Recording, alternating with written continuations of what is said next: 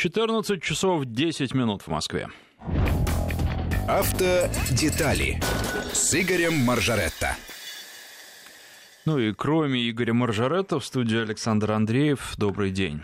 Здравствуйте все. Сегодня будем говорить, конечно, об автомобилях, но начнем с главной темы дня, с э, столетнего юбилея, окончания Первой мировой войны, э, кровопролитной, кровавой войны. И вот э, сегодня Сто лет назад этому был положен конец. Но э, а началась она, как известно, в августе 2014 года, и э, началась она э, с которое, в общем, для французов важнейшее, и для мировой истории автомобиля тоже очень важное, потому что в сентябре, в начале сентября 1914 э, года случилось событие, которое французы именуют не иначе, как «чудо на Марне». Марна — это река к северу от Парижа протекающая, это приток Сены, и немецкие э, войска в конце августа, начале сентября э, нанесли сильнейший удар по французской э, и британской армии, вынудили их отступить, и были французы уже в 40 километрах, линия фронта проходила в 40 километрах от Парижа.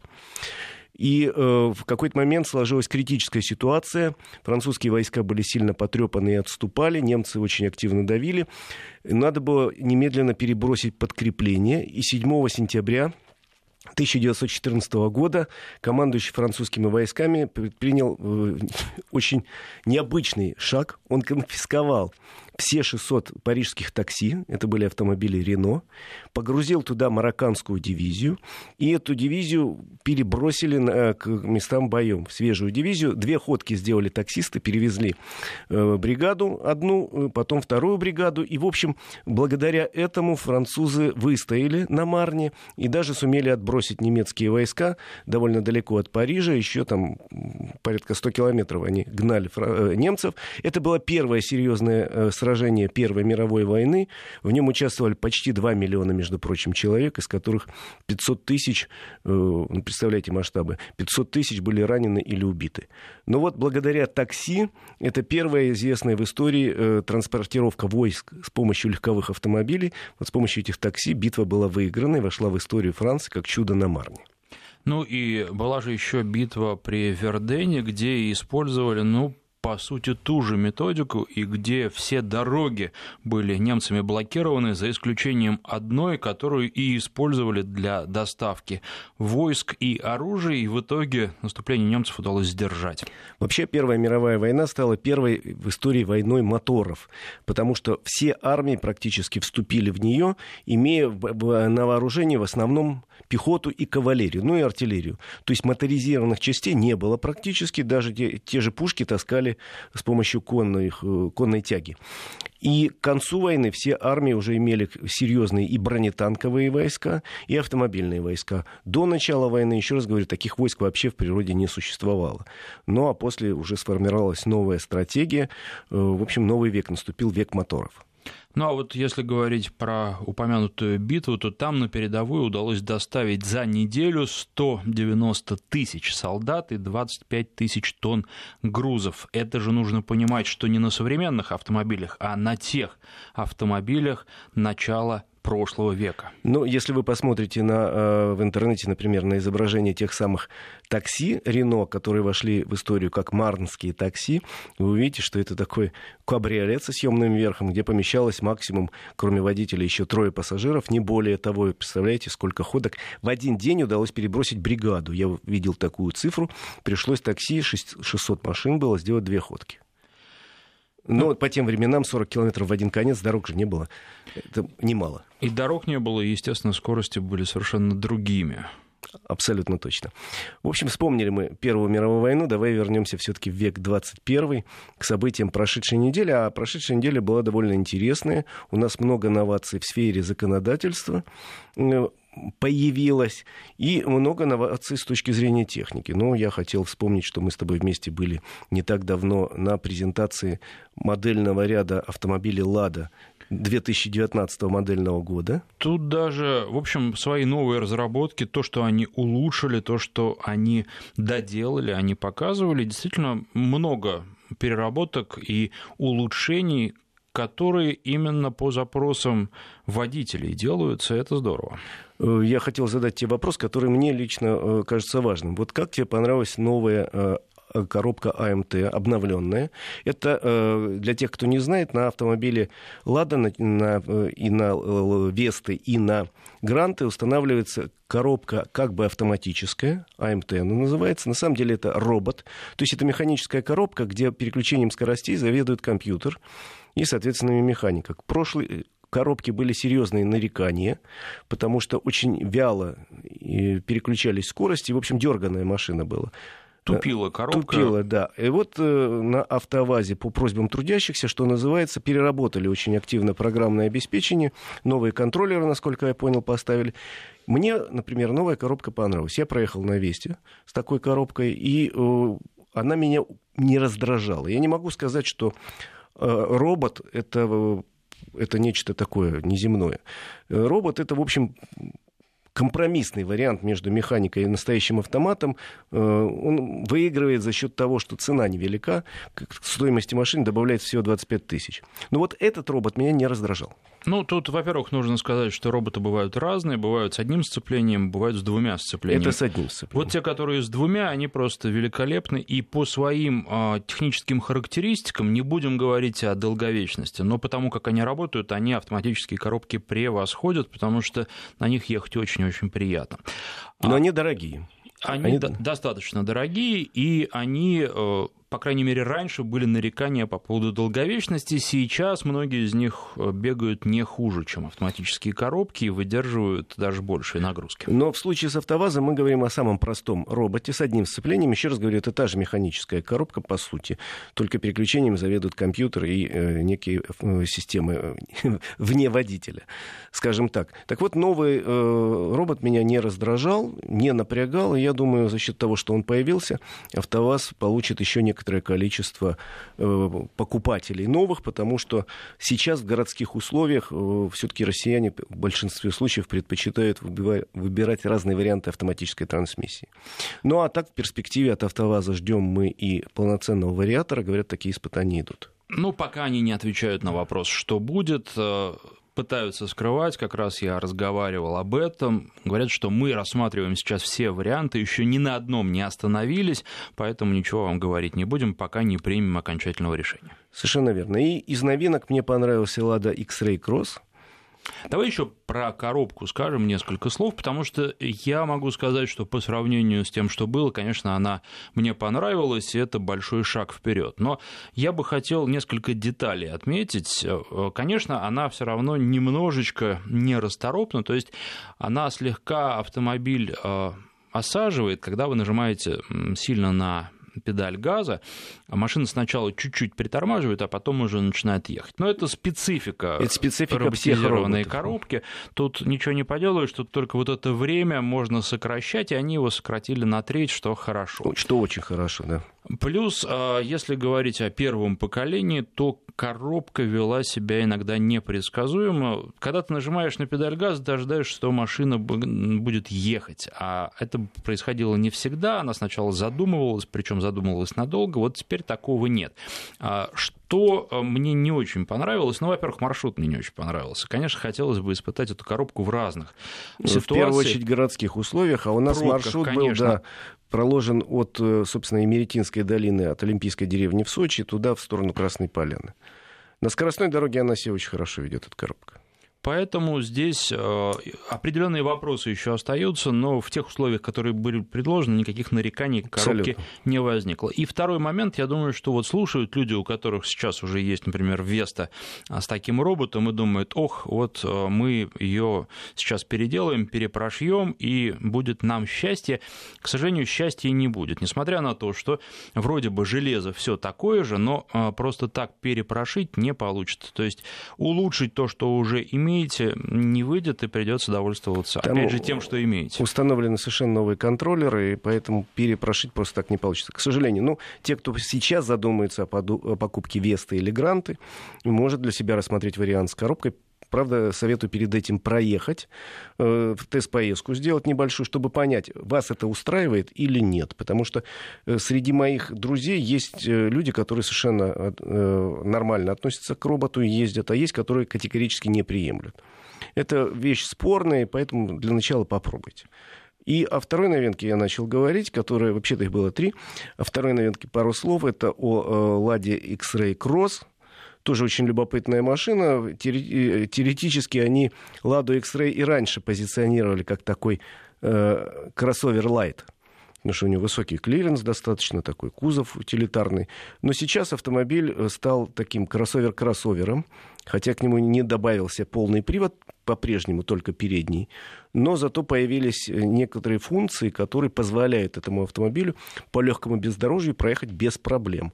Там появилась специальная шайбочка, управляющая электроникой, которая э, в некоторых ситуациях эту электронику выключает, включает, добавляя автомобилю некие, ну не внедорожные, но все-таки относительно внедорожные качества.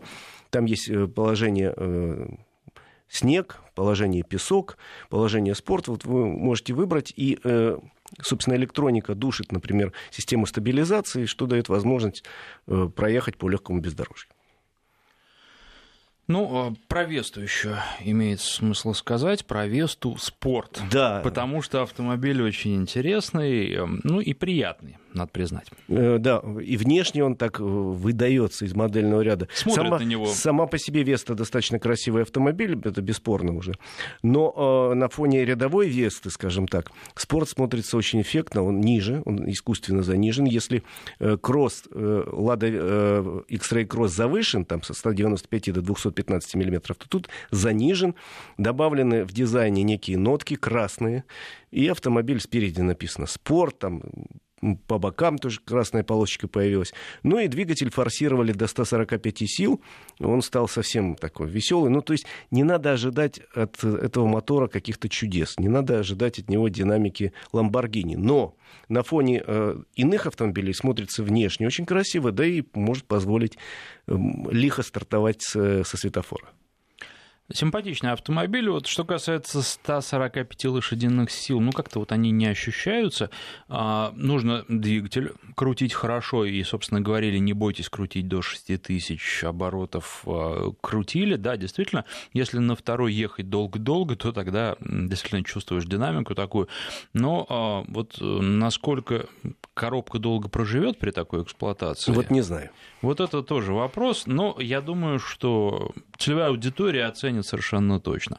Абсолютно точно. Это молодые люди, в первую очередь жители городов, которым хочется выделиться, при этом у которых вот, вот появляется доступное средство, ведь автомобиль не сильно подорожал по сравнению с базовой моделью, и в любом случае купить новый автомобиль со спортивными нотками до миллиона рублей другой невозможно.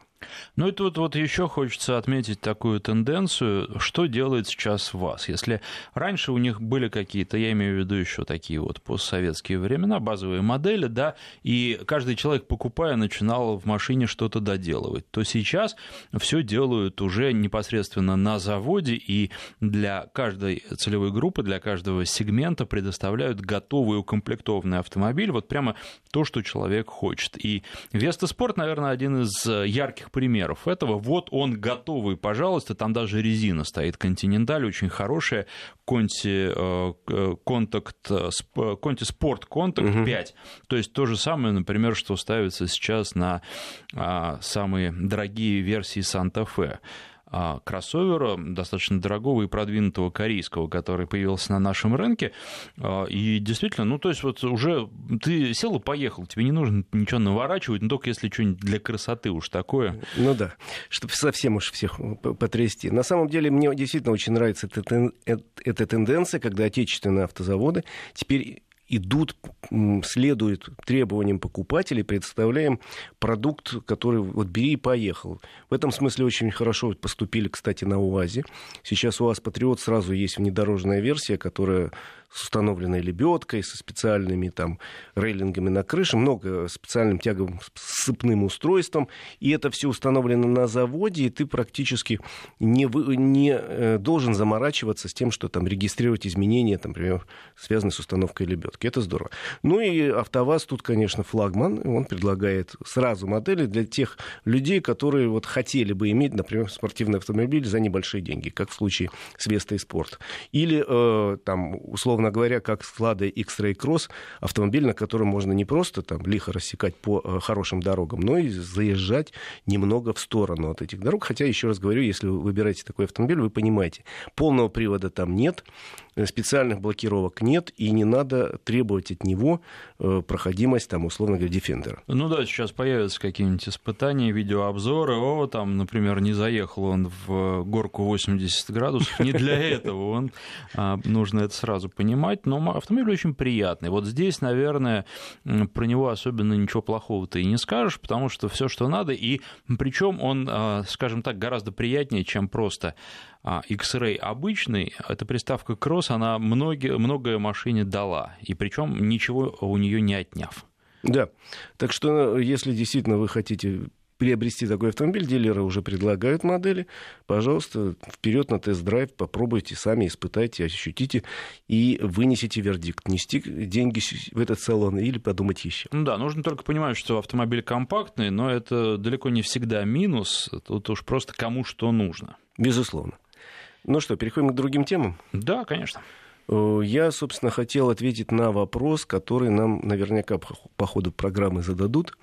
Правда ли, что с сегодняшнего дня э, начинают штрафовать за отсутствие зимней резины? Мне уже просто с утра этот вопрос задавали. Э, хочу сказать, что нет, это неправда. За отсутствие зимней резины штрафовать сегодня не начали. Хотя действительно с сегодняшнего дня... Хотя стоило бы. Хотя стоило бы. С сегодняшнего дня официально вступил э, в силу новый техрегламент о колесных транспортных средствах, который утвердили правительства всех стран, входящих в таможенный союз. Это очень важный документ, серьезный, он долго прорабатывался, по-моему, года четыре его обсуждали, утверждали на самых разных уровнях. Ну и, собственно, этот э, регламент действительно требует зимнюю резину для э, зимнего периода времени, причем каждая страна, каждый регион должны устанавливать свой срок, когда зимняя резина обязательно для легковых и легких коммерческих автомобилей, ну, скажем, вот Россия установить может там э, с 1 ноября, условно говоря, по 1 апреля. Я знаю, что во Фран... э, в Финляндии, которая наша соседка с севера, четко прописаны даты с 15 ноября по 15 марта, у них обязательно зимняя резина. Э, и возможно использование шипов. У них еще прописано. Использование шипов у нас это требования нет. Хочется, ставь, хочется. Так вот, этот регламент действительно вступил в силу сегодняшнего дня. Он, с одной стороны, требует наличия вот таких э, зимних колес у легковых автомобилей и, как э, может показаться странным, не требует э, наличия зимней резины для грузовиков и автобусов. Э, дело в том, что грузовики и автобусы, как правило, у них универсальные шины, всесезонка стоит изначально.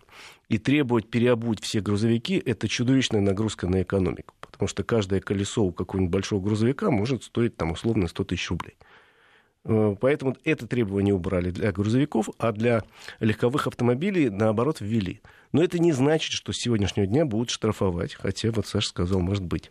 Потому что у нас на самом деле э, технический регламент не э, соединен прямой связью с кодексом об административных правонарушениях. Такая связь есть в ПДД, а у техрегламента нет. То есть требования есть, наказания никакого за это нет. Ну, тут же вопрос времени. Обычно так и бывает. Сначала вводится какое-то правило, а потом уже предусматривают наказание за невыполнение этого требования, этого правила. И вполне возможно, что через несколько лет мы и штраф э, получим за подобные нарушения. Вообще за резину у нас есть наказание, что называется, есть перечень неисправностей, при которых запрещена эксплуатация транспортных средств.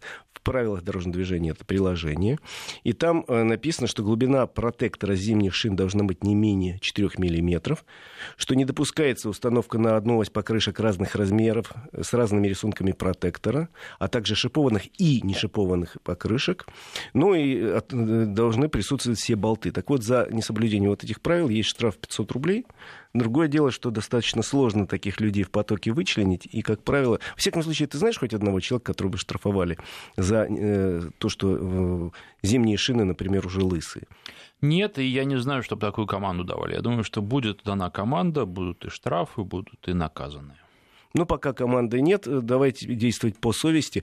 Все-таки э, Морозова нас ожидается, ночью уже были, так что лучше... Пока команды нет, давайте послушаем выпуск новостей, а потом продолжим. 14 часов 36 минут в Москве. Продолжаем. Игорь Мажоретто, Александр Андреев. Э, по поводу грузовиков. Конечно, хочется сказать пару слов. Зимняя резина, наверное, им не нужна, потому что дорого, потому что они будут пытаться всячески этого избежать, сопротивляться, а вот следить за тем, чтобы резина была в надлежащем виде, что она она, чтобы она не была супер изношенной, это нужно, потому что мы очень часто видим, как у грузовиков просто вот эта изношенная резина не выдерживает на дороге, и а, колеса лопаются. И это действительно может привести к большой беде. Даже если не лопается, то, если помните, несколько лет назад на трассе М10 случился гололед и случилась чудовищная пробка в Тверской, по-моему, области, когда э, 20 с лишним километров протяженность этой пробки была, стояла она чуть ли не сутки. Дело в том, что холмистая местность, и э, автомобили грузовые, тяжелые, на э, лысой резине не могли взобраться даже на небольшие пригорки. Кстати, еще раз говорю, образовалась чудовищная пробка, пришлось там МЧС работать, кормить, поить людей, пришлось вытягивать тяжелой техникой эти грузовики. И тогда в первый раз заговорили о том, что, наверное, надо ввести наказание за несоблюдение требований того же техрегламента, э, ставить зимнюю резину для легковых автомобилей, тогда требовали и для грузовых. Э, но э, наши депутаты долго бодались по этому поводу. Несколько раз была инициатива по поводу наказания, так и не приняли. Я думаю, связано это с тем, что технически очень сложно контроль осуществить. Ну, потому что действительно, ну как там, останавливать машины, проверять, э, есть ли маркировка М плюс С, или ходить со специальным э, штангенциркулем и мерить глубину протектора. Нет, ну есть же пункты весового контроля. Есть, но на самом деле считается, что во время техосмотра должны заодно посмотреть и состояние резины. Ну, э, летом могут, если техосмотр приходится на лето, летом могут посмотреть летнюю, зимой зимнюю. Ну, во-первых, еще раз говорю, что сезонность есть некая, а во-вторых, техосмотр, если честно говорить, достаточно большое количество людей проходит чисто формально. Ну и мы переходим плавно к еще одной теме. Новые правила техосмотра. Еще одни новые правила могут у нас появиться. Но это такие условные правила. Это на самом деле пока только предложение, причем предложение из числа тех, которые ну, на, сильно на перспективу.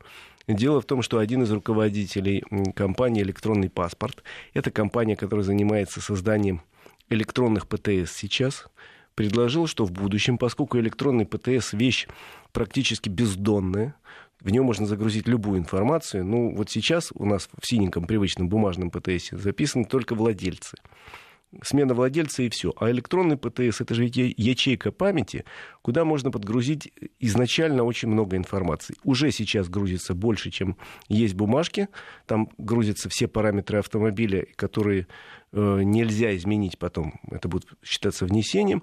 А в будущем в электронный паспорт будут вноситься и ДТП, в который побывал автомобиль, Э, и будут вноситься, возможно, там, данные о прохождении техосмотра с указанием реального пробега, данные о покупке страховок и так далее. Ну, то есть очень много информации. Вот если этой информации реально будет очень много, то, э, в принципе, ничего не стоит для конкретного автомобиля разработать свой, что называется, план жизни ты мало ездишь, ты не попадаешь в ДТП, можешь там редко проходить, а регулярно проходишь ТО, ты можешь техосмотр проходить три.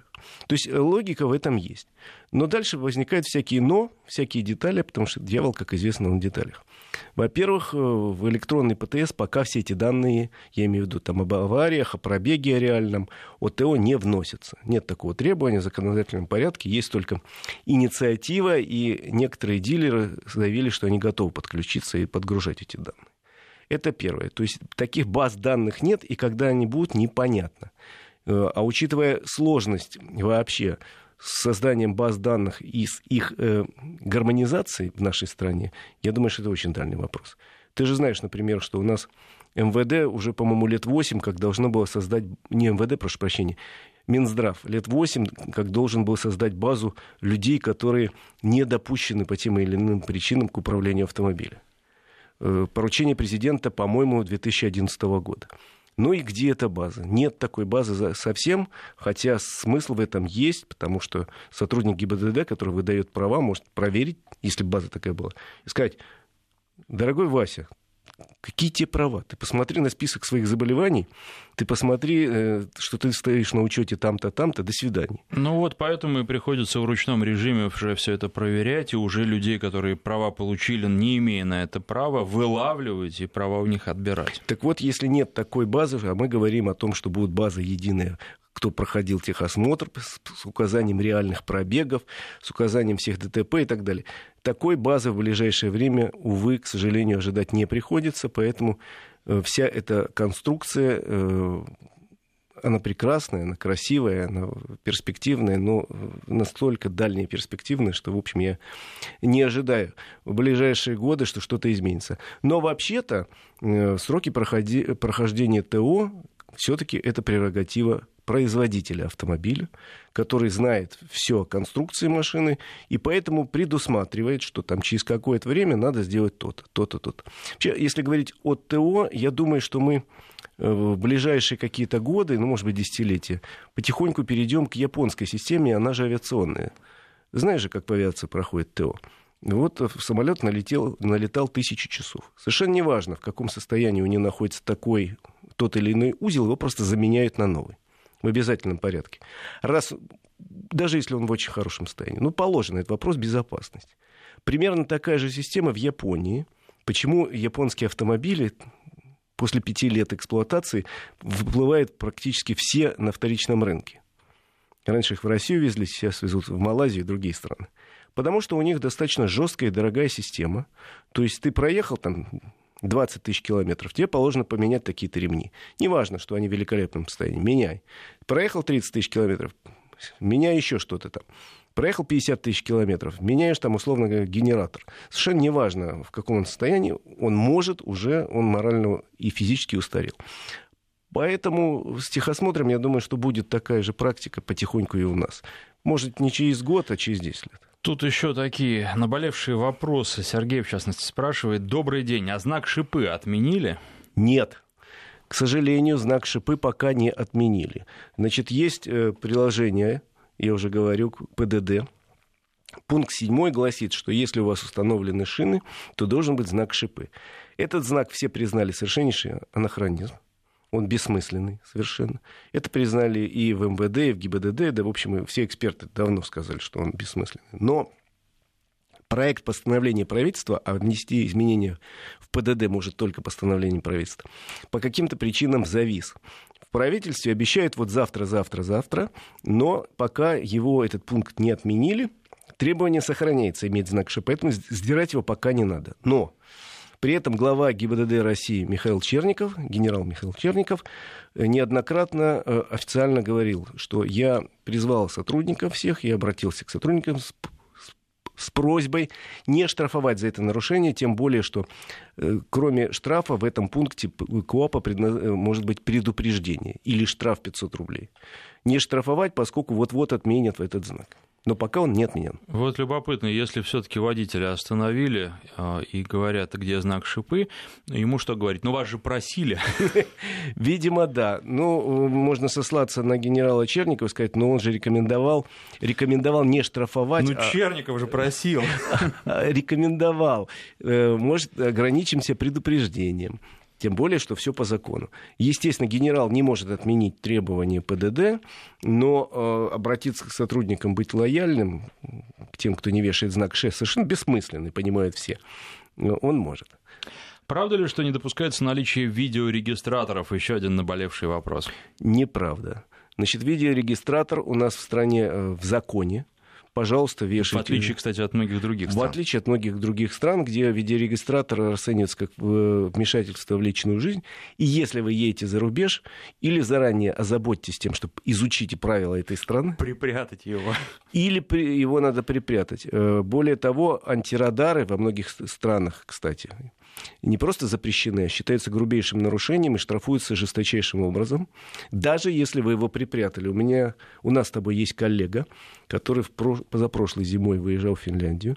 У него был антирадар, он его снял перед финской границей и положил в бардачок.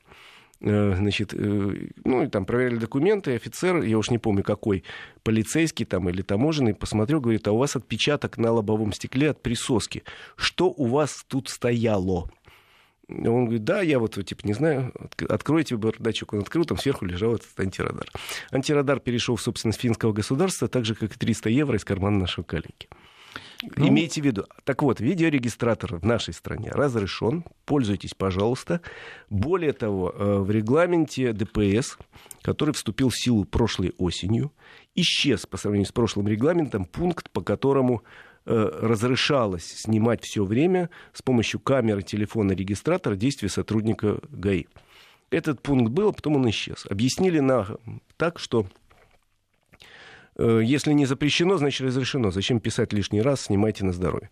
Более того, несколько раз, опять же, глава ГИБДД Михаил Черников выступал с заявлениями и говорил, если вы хотите снимать, пожалуйста, снимайте работу сотрудника, только перед этим его предупредите, потому что есть некоторые э, юридические и некоторые моральные моменты, когда снимать он может запретить. Юридически, ну, например, запрещено снимать в дежурной части съемки, запрещено по закону. А э, моральный, ну, условно говоря, представляете, там авария, какие-то пострадавшие там лежат, а вы ходите тут снимаете. Это действительно может шокировать кого-то, может доставить кому-то очень большие неприятности. Я вот тут лежу раненый, а ты ходишь вокруг козлина с камерой.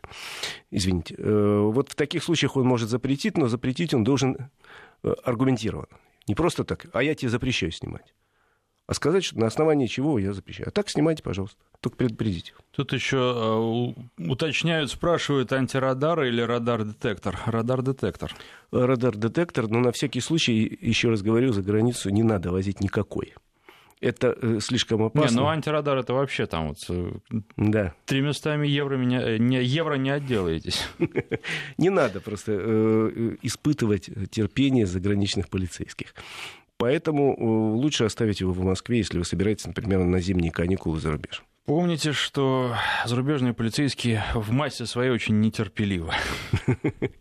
А еще они в массе нетерпимы, и еще они в массе не, не берут взяток пытаться договориться по понятиям с иностранным полицейским практически бессмысленно, а более того, очень опасно. Ну, а тут э, надо делать э, все-таки определенные оговорки. Иностранные полицейские иностранным полицейским рознь. Если мы говорим, ну, о Хорватии, например, то там много так как, я даже не буду говорить по-нашему, так как было у нас э, лет 10 назад, а, вот, или даже больше, чем 10 лет назад, э, бывают э, прецеденты, когда, так вот, как говорят, брал, брал, причем не обязательно нашими советскими.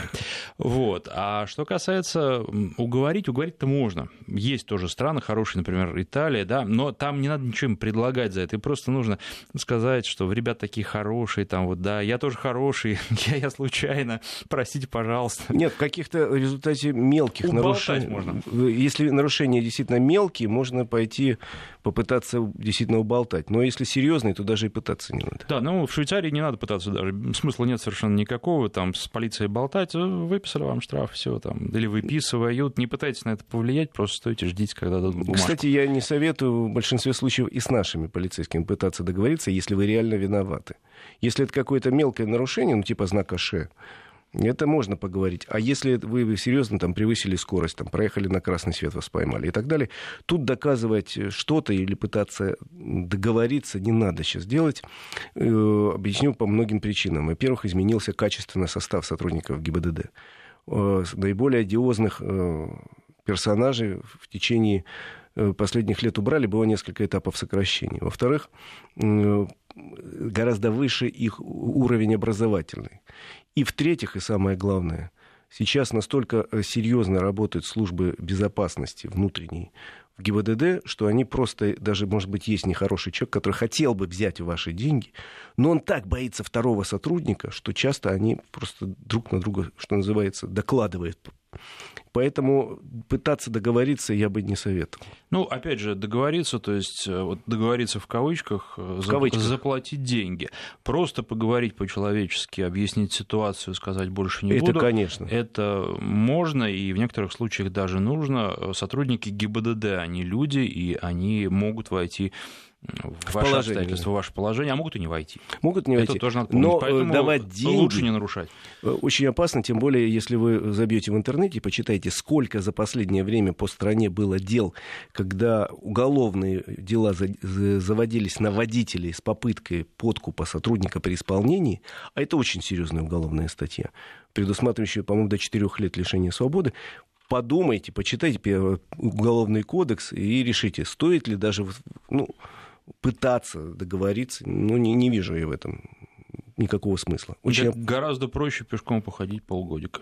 Гораздо проще не нарушать, если уж на то пошло. Нет, ну уж если нарушили. Если не нарушаете, то вас, в общем, в основном и не останавливают. Опять же, бывают прецеденты, нельзя обобщать совсем. Э, и Бывают случаи, когда водитель не виноват, а ему пытаются что-то приписать, но в подавляющем большинстве случаев водитель виноват, и только после этого его останавливают. Степень вины тоже может быть разной. Безусловно. Если уж мы подошли к этой теме, я хотел напомнить два момента.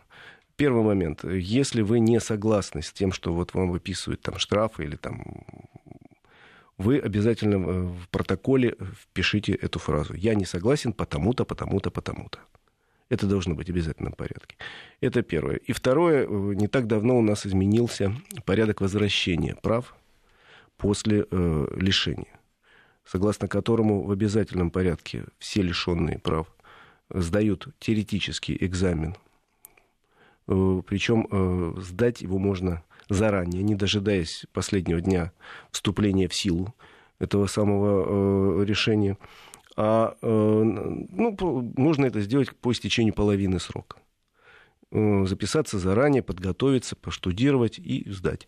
И второй момент для тех, кто лишен был прав за управление автомобилем в нетрезвом состоянии или за отказ от, от освидетельствования, для тех э, нужна будет медицинская справка, о которой мы уже сегодня говорили. Медицинская справка, э, которую получить ну, тоже потребует там, дня, а то и двух потому что там надо побывать в психоневрологическом диспансере, в наркологическом диспансере, а потом пройти комиссию. Спасибо. Игорь Маржаретта про автомобили, как всегда, интересно. Автодетали